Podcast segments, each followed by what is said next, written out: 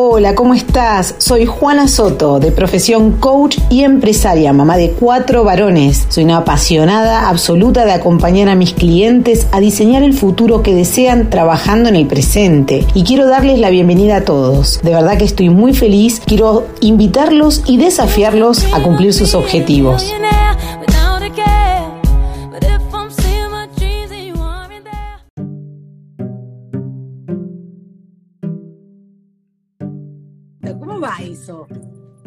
Acá andamos, tratando de, sobrellevarla. ¿Qué es eso de tratando? Contanos primero, Facu, para los que nos están mirando, quién sos, que es interesante saber quién sos. Eh, uf, ¿quién soy? Prometo que no te voy a coachear. No, no, pero ya, ya arrancamos con esa pregunta. ¿Quién soy? ¿Soy un ser humano?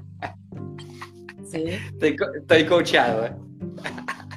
eh Creo que soy em, polifuncional, eh, soy empresario, tengo eh, restaurantes, estoy en el palo del arte, eh, humorista y mago y abogado, pero nunca ejercí, así que soy un poco de cada cosa. Wow, sí, ¿cuántas, cuántas etiquetas le llamo yo? ¿Cuántas etiquetas? Ahora, ¿qué, de todas, todas estas etiquetas te apasiona más? Espera, te hago un paréntesis, porque hay gente que, de Instagram que se está sumando y quiere saber quién sos vos. ¡Ay! ¡Qué miedo, qué miedo! Bueno, viste que yo siempre arranco por lo que tengo, que es mis cuatro hijos. Soy mamá de cuatro hijos, soy amiga, soy mujer, ¿no? Me encanta siempre empezar a presentarme de esa manera. Bueno, mi profesión es coach. Yo soy coach organizacional de, para deportistas, life coaching y aparte también soy empresaria y tengo negocios. ¿Sí? Así que bueno, un poquito resumiendo, ahí después si quieren chumear, entran a, a chumear el Instagram y ven que soy. Y acá estoy feliz de que estés ahí, Paco, me gusta que te hayas conectado. Mira, ahí uno de los chicos que se conectó es un amigo Nacho que tuvimos una charla profunda ayer, anteayer, eh, un poco con estos temas eh, del ser y, ah. bueno, hoy, que, estamos revolviendo emociones, revolviendo sentimientos, así que nada, igual te quiero escuchar a vos, porque acá la que sabe y la genia sos vos. Ah, no, pero la idea era que vos hables, mirá vos, Eso, mirá, viste que sí. Sí, sí. Yo tengo una pregunta, pero no sé si, si, es eh, tu materia es llena, pero bueno, capaz te la pregunto y, y le buscamos una vuelta. Dale. Eh, ¿Cómo resolves un dilema y un problema? Uh. Profundo, ¿no? Sí. ¿Cómo resolver un dilema y un problema? O sea, uno y uno. No, o sea, en la vida se te presentan dilemas y en la vida se te presentan problemas. Eso es lo que uno, a mí la cuarentena se me vino a la cabeza porque te empezás a replantear muchas cosas de tu vida, ¿no? Sí proyectos, experiencias, y, te das cuenta que en la vida si hay dos cosas que, en dos cosas que vos tenés que elegir para dónde ir, pero quizás tienen el mismo peso, se me transforma en un dilema. Y el problema tiene solución.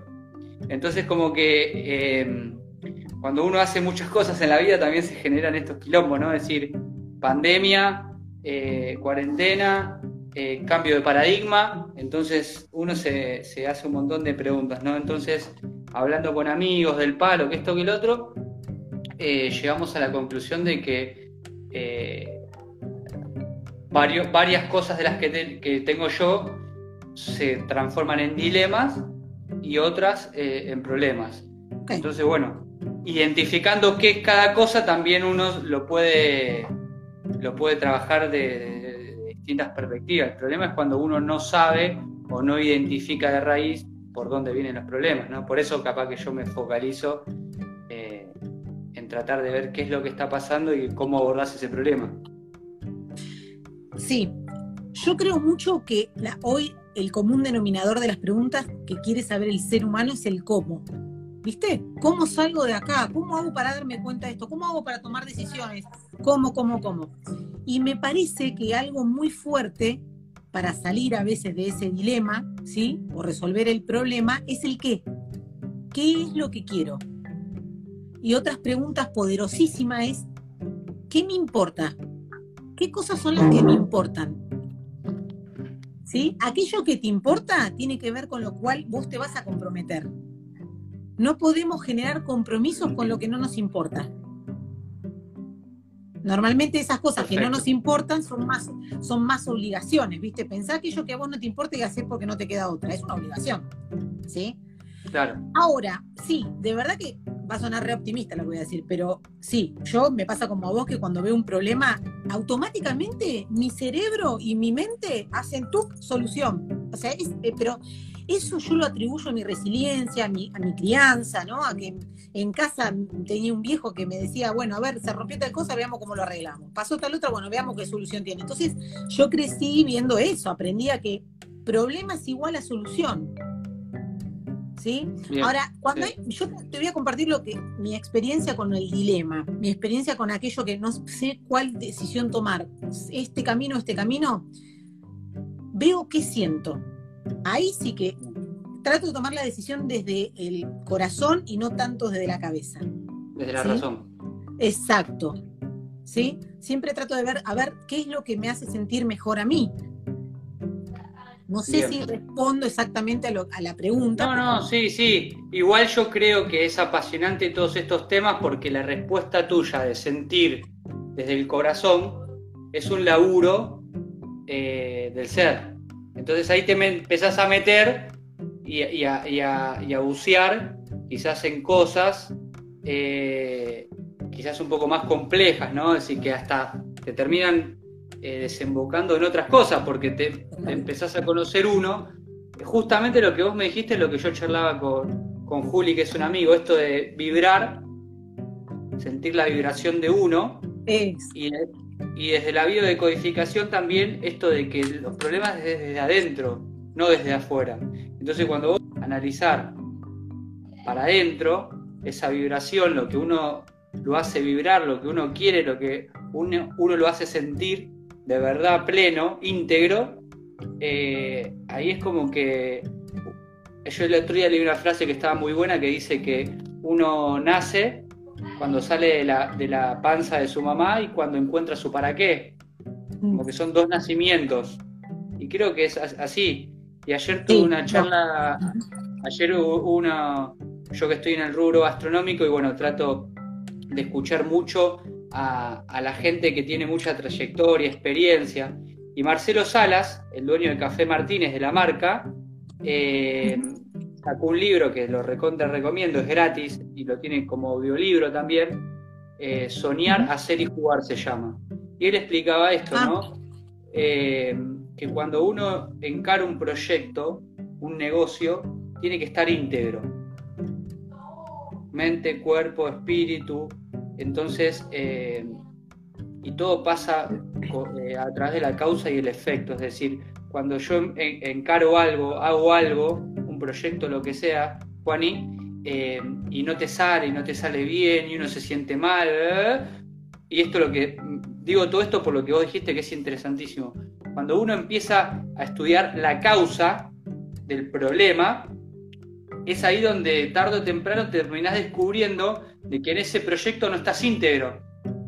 Entonces esto, mirá cómo viene todo, todo encadenado de que cuando uno se da cuenta de que no está vibrando, va hacia adentro, que es lo que dijiste vos, hacia el corazón o hacia lo que siente y no tanto con la razón, entonces eh, terminás resolviendo de que no estás íntegro, no estás con, todo, con todos los motores y bueno, capaz a veces es tarde porque tenés 70 años o no. Eh, lo bueno es que uno se va, se va dando cuenta de esas cosas, ¿no?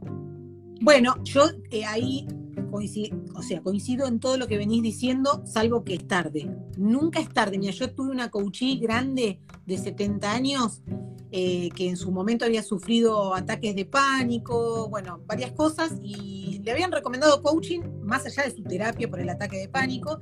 Y trabajamos en un sueño que ella tenía que había postergado toda su vida para criar hijos, que era escribir un libro de poesías y lo terminó de escribir a los 73, 74 años y fue la mujer más completa del mundo. O sea, el tiempo es muy, es un juicio a veces, ¿sí? Eso por un lado. Por otro lado, viste, Facu, venimos, de la, venimos como del mundo del hacer, de la era del hacer. ¿viste? Todo de hacer, hacer, hacer. Sos, vas a, tu integridad tiene que ver con qué, haces, qué haces, qué haces, a qué te dedicas. Y esto, lo que estuvo pasando, digamos, es que nos metió en el ser. Nos metió en el ser, para adentro. Claro. De verdad que tengo ganas, ese para qué que decís vos, ¿no? Ese para qué. Y sobre todo, ¿qué? ¿Qué? Pregúntate qué te importa, qué te interesa, qué, qué, son aquellas cosas que venís postergando y por qué. Casi siempre detrás de todo eso hay emociones. Ya lo sabemos, somos 100% emocional. Lo que decías hace un rato, que está buenísimo, de lo de la integridad, ¿sí? Tiene también que ver, en coaching le decimos eh, cuerpo, emoción y lenguaje, la llamamos coherencia. Y el otro día hablábamos con una persona que decía, yo no sé si tengo ganas de salir de mi zona de confort, no sé si tengo tantas ganas.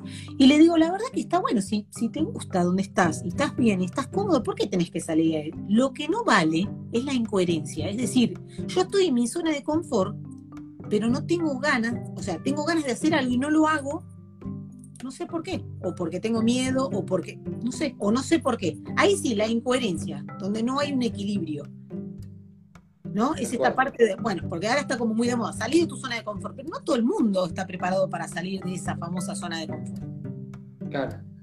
No todo el mundo. Sí, sí yo creo que, eh, eso pasa mucho, eh, pero bueno, es difícil también atravesar ese proceso.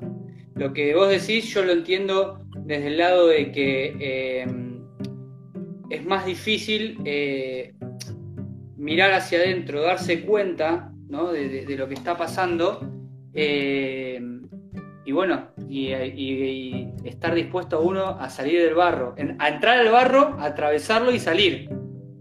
Porque es lo que creo que, es lo que el resultado de eso nos termina dejando y haciéndonos plenos. Sí, eh, eh, ahí hay que entrenar el coraje, ¿viste? La valentía y el coraje. Uno tiene que entender que cuando se mete para adentro, bueno, hay luces y sombras. hay una parte que no está tan buena, hay una parte que es incómoda, eh, y bueno, y hay que meterse, como decís vos en el barro, que está buena esa metáfora, y embarrarse. Y bueno, cuando estar preparado, salir con todas las luces y saber que también somos parte de, nuestras sombras. Aceptarlo. Tal cual. Aceptarlo. Sí, sí, sí, sí, tal cual. Este, sí, eh, yo creo que, como dijiste vos, eh, la cuarentena. ¿Me vas a decir algo? No, que vos hablas de problemas, nosotros le llamamos quiebres. Y cada, cada vez que tenemos una sesión con una persona y surgen estos quiebres, que son como grandes oportunidades de cambio y de mejora, son los famosos eureka, es donde decís, wow, pero te lo digo de propia experiencia, a mí me ha pasado. A mí me ha pasado de, de tener un gran quiebre en ese momento no era quiebre, la palabra era problema, de decir, che, porque a mí me pasa como vos que tengo varios emprendimientos y, aparte de los emprendimientos, la familia, entonces decir, ¿no será que me estoy metiendo en muchas cosas y viste esta, frase de, los huevos en la misma canasta? Yo tenía resonando eso en mi cabeza, ¿viste? Esa sensación de, che, estoy haciendo muchas cosas, pero mucha, capaz que mucho y después no puedo abarcar. Y empecé a dar vuelta a esta que hace unos años atrás, aproximadamente unos 10 años, descubro esto del coaching, pido coaching, o sea, contrato una coach, y ella me dice, ¿quién te dijo a vos que los huevos tienen que estar en la misma canasta? Y me empieza a trabajar, a coachear, a conversar, y en un momento, Facu, fue como, wow, de verdad, fue como, viste cómo se te acomoda, tú dices, no, no, no, lo entendí, es una creencia limitante. Sí, era una creencia de mi papá, que mi papá lo más bueno que hay, es un tipo amoroso, divino, pero miedoso, un tipo que viene del campo, que toda su vida estuvo en la escasez y que para él era mejor cuidar esto y no, no ampliar. Más vale lo seguro. Y yo era una arriesgada tremenda, pero bueno, tenía esa cosa de que sentía culpa. O sea, me lanzaba proyectos pero con culpa, porque tenía miedo a perder lo que iba abriendo. Hasta que dije, no, se puede, se puede, y lo logré. Bueno, vos sabés, tengo los negocios, trabajo con la consultora, la familia, me fui ordenando y 20.000 proyectos más. Y se puede, pero yo siempre digo esto, se puede cuando vos tenés a un otro, cuando confías, cuando confías en vos mismo, cuando confías en otros, porque sin confianza no se puede. Sí, el tema es que eh, lo que yo pienso, Juani, es que cuando uno habla, volviendo al inicio, que es interesantísimo lo que vos decías de, que uno tiene que escuchar lo que el corazón o lo que su ser lo dice, yo estoy cada vez más convencido de que eh, si bien somos la misma persona siempre de que nacemos, eh, yo tengo la, imagen de, ¿viste la chocolatería, la, la mamushka? Las mamushkas, mm. que son eh, distintas los tamaños, ¿no? Los tamaños. Entonces, yo tengo en la cabeza, se metió, en mi cabeza se me, metió ese pensamiento. Es decir, yo después de, esta charla con vos, soy otra persona. Después de escuchar a un amigo, o, con un ejemplo, con un mal ejemplo, soy otra. Veo una película. Eh, es como que siempre estamos hablando de gente que, tiene esa ambición de, de, no ser quizás mediocre o, de crecer desde el ser, desde el hacer, desde el tener, desde el trascender. Eh, entonces, esa clase de gente creo que continuamente se está reinventando. Entonces, yo siento, yo siento que soy una persona distinta a la de antes de llegar a la cuarentena. Y cada día que pasa, por más de atravesar todos los quilombos que estoy teniendo, que a veces digo, aparte de estar superado y estar ahogado y, ponerle la palabra que quieras que sea negativa, eh, uno trata de ver la, parte, por así decirlo, positiva, pero siento como que, como que vamos siendo distintas personas para mejor. Entonces, ¿cuál es el riesgo que yo veo, Juan? Y capaz que me equivoco, ¿eh? ¿Cuál es el riesgo eh, que corre esto? Que vas descubriendo. Es decir, vas descubriendo cosas y al descubrirte vos, que sos otra nueva persona, o la misma persona mejorada, hay en PNL que se dice que es buscar la, mejor versión de cada uno, ¿no? A través de las distintas, eh, eh, las distintas herramientas, ¿no?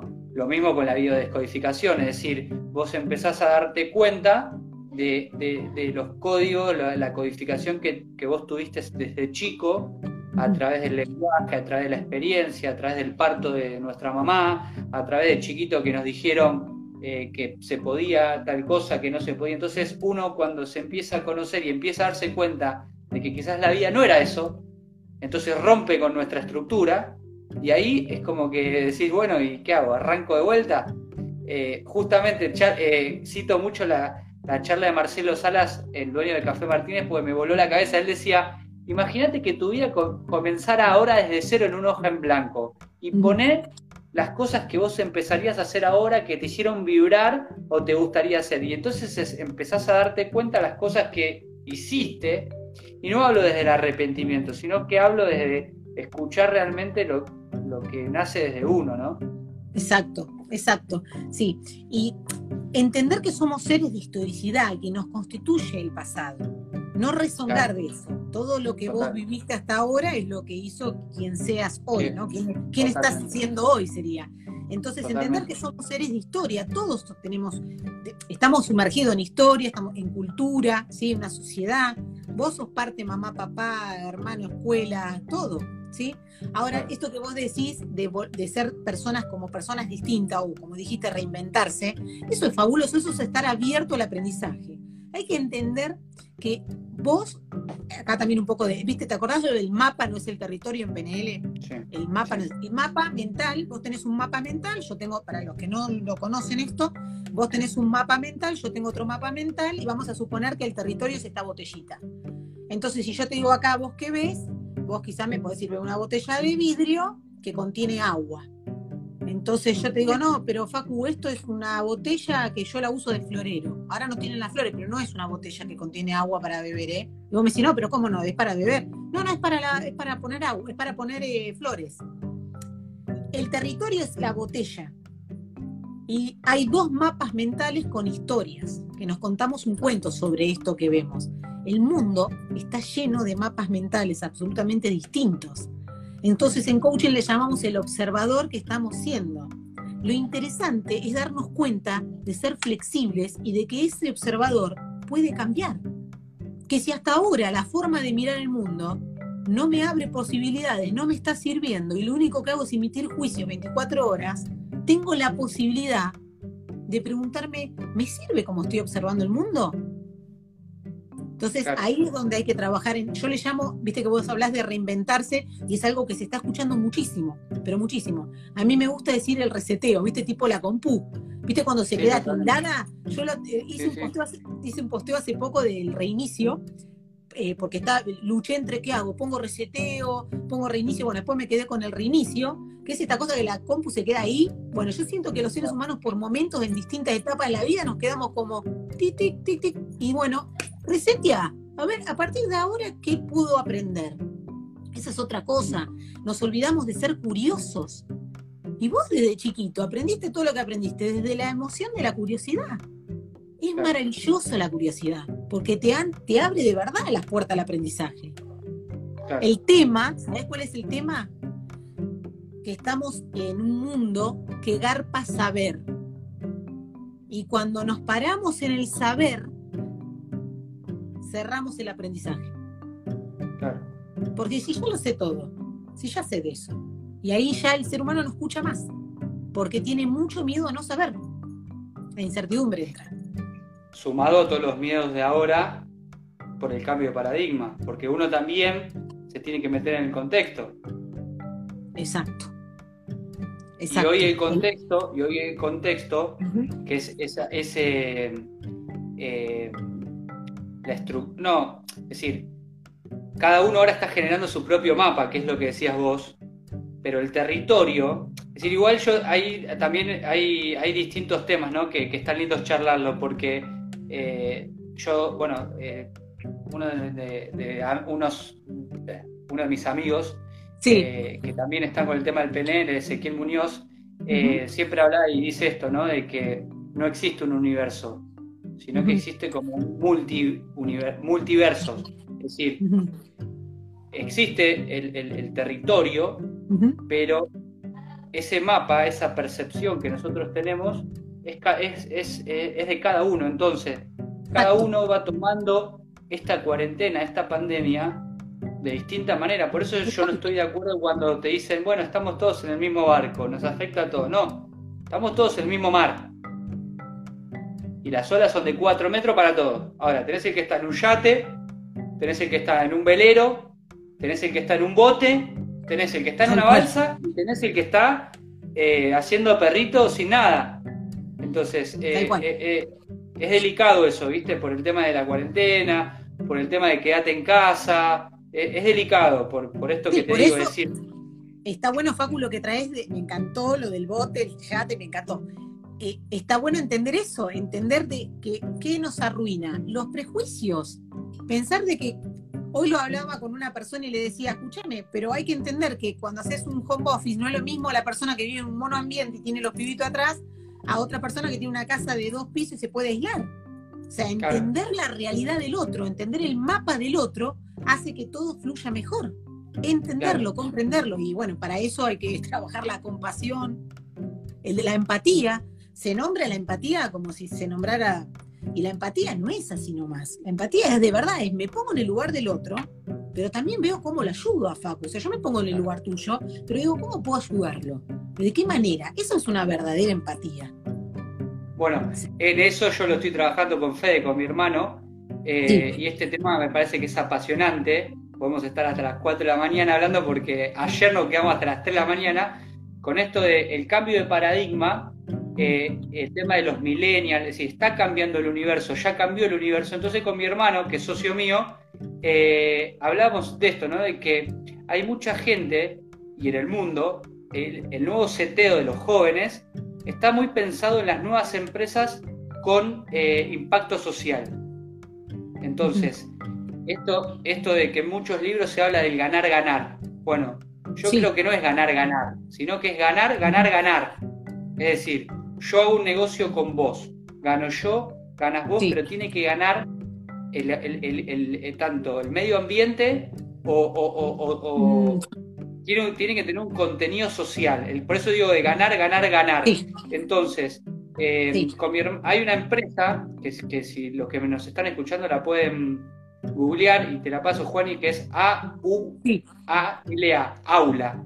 Es un arquitecto eh, en Barcelona ¿qué creó? fue, a un viaje a Etiopía y se dio cuenta que se morían la gente porque no tenía agua. Los nenes mm. se morían. Entonces él lo que hizo fue, eh, creó una marca de agua, botellita de agua con material biodegradable, reciclable. Entonces, eh, vos en España, en vez de comprar el agua marca King, que es de Coca-Cola, comprás la de ellos. Entonces, con la compra de esa botellita de agua, la empresa no tiene, eh, tiene ganancias, pero las ganancias, la utilidad de la empresa va toda para el desarrollo de agua potable de los países que necesita. Entonces ya es un trabajo de introspección. Con mi hermano hablamos, eh, ¿cuánto te gustaría ganar en, dinero? ¿Cuál es tu costo de vida? Tanto. Y después, si seguís ganando, ¿para qué querés ganar plata? Para invertir. ¿Para qué? Para invertir más. ¿Para qué? Para invertir más. Entonces, es como que empezás a girar en falso. Entonces, nada, no me quiero ir de tema, pero terminamos hablando de esto de el ganar, ganar, ganar. Hacer un negocio en donde las dos partes se beneficien, pero que haya otra persona que en este caso puede ser el medio ambiente, tu barrio, el país, el mundo, la humanidad, en donde también tengan sus beneficios. Sí, sí. Y no es porque a veces lo, lo, decís de esta manera y para el otro capaz que es como que, wow, pero ¿cómo haces? Es como re imposible, si me está costando a mí, ¿cómo hago para ayudar a otros? Bueno, nosotros desde el negocio, Facu, em, lo que hicimos fue lo vi, lo vi. que se están haciendo, ¿lo viste? Estamos ayudando a comedores. Y lo tenés que ver en Germancito metido con los, todos los chicos con las ollas populares. El tipo, Igual contalo, contalo, contalo, los que es ver esa satisfacción, esa felicidad, este tildado. A ver ahora. No, pero se te escucha. Te ¿eh? fuiste. Te perdí, te perdí. Yo te escucho, ¿eh? Ay, te perdí. No. Yo te escucho, te ¿eh? Tenés que mover de donde estás, Facu, porque no te estoy escuchando, ¿eh? A ver. No te escucho. Ahí está. A ver, ¿vos me ves? Yo te veo perfecta. Yo no te veo, te perdí. Ay, yo, yo te escucho, ¿eh? Ahí agarro un poquito más. A ver. Acá estamos, ¿eh? Ahí, ahí volviste, ahí volviste. Yo te veo perfecto. No, que es maravilloso el tema, el tema de dar, ¿viste? De cuando das de verdad, se siente, es otra cosa que se siente de verdad del corazón. Y esto hace rato que lo veníamos como estaba en proyecto y no lo hacíamos. ¿Por qué? La excusa cuál era, no hay tiempo. No hay tiempo de sentar a pensarlo. Y a veces es una cuestión de hacer. Porque a veces creamos un mundo interno que decimos, ¿cómo, y, pero ¿cómo hacemos? ¿Viste? Con todas las cosas que ando corriendo y qué sé yo. Y fue tan fácil con la pandemia, pero tan fácil. Decir, listo, los sábados de tal hora a tal hora voy y llevo la comida a, los comedores. Se terminó. Y se empezó a hacer una. No sabes toda la gente que está colaborando. No te puedo explicar. ese es el concepto. Ese es el concepto, Juan, y que yo digo para que se entienda el ganar, ganar, ganar. Es decir, yo te compro un electrodoméstico, gano yo a buen precio. Vos, como empresa, percibís el dinero eh, de, esa empresa, ganaste dinero. Y hay un tercero que está ganando por eso. Entonces, cuando en, PNL se le llama, eh, son términos, eh, cuando algo, algo alguien hace algo así, son términos en donde se utiliza la palabra ecológico. Cuando es cuando es eh, bueno para uno y, para, el, para el medio ambiente, que puede ser eh, un amigo, una familia, un barrio. Entonces estaría bueno, eh, ahí el, Tano pregunta qué están haciendo los comedores. Bueno, ahora nosotros nos juntamos entre los comerciantes de Banfield todos los domingos, juntamos alimentos durante toda la semana porque los proveedores tienen sobre stock también. Entonces hay muchos proveedores muy solidarios. Entonces, el domingo pasado nos juntamos con la municipalidad y con algunos eh, comercios de Banfield y fuimos ahí a Roma y Lynch y llevamos eh, un tipo como un risotto. Este domingo vamos a hacer eh, un guiso de lentejas.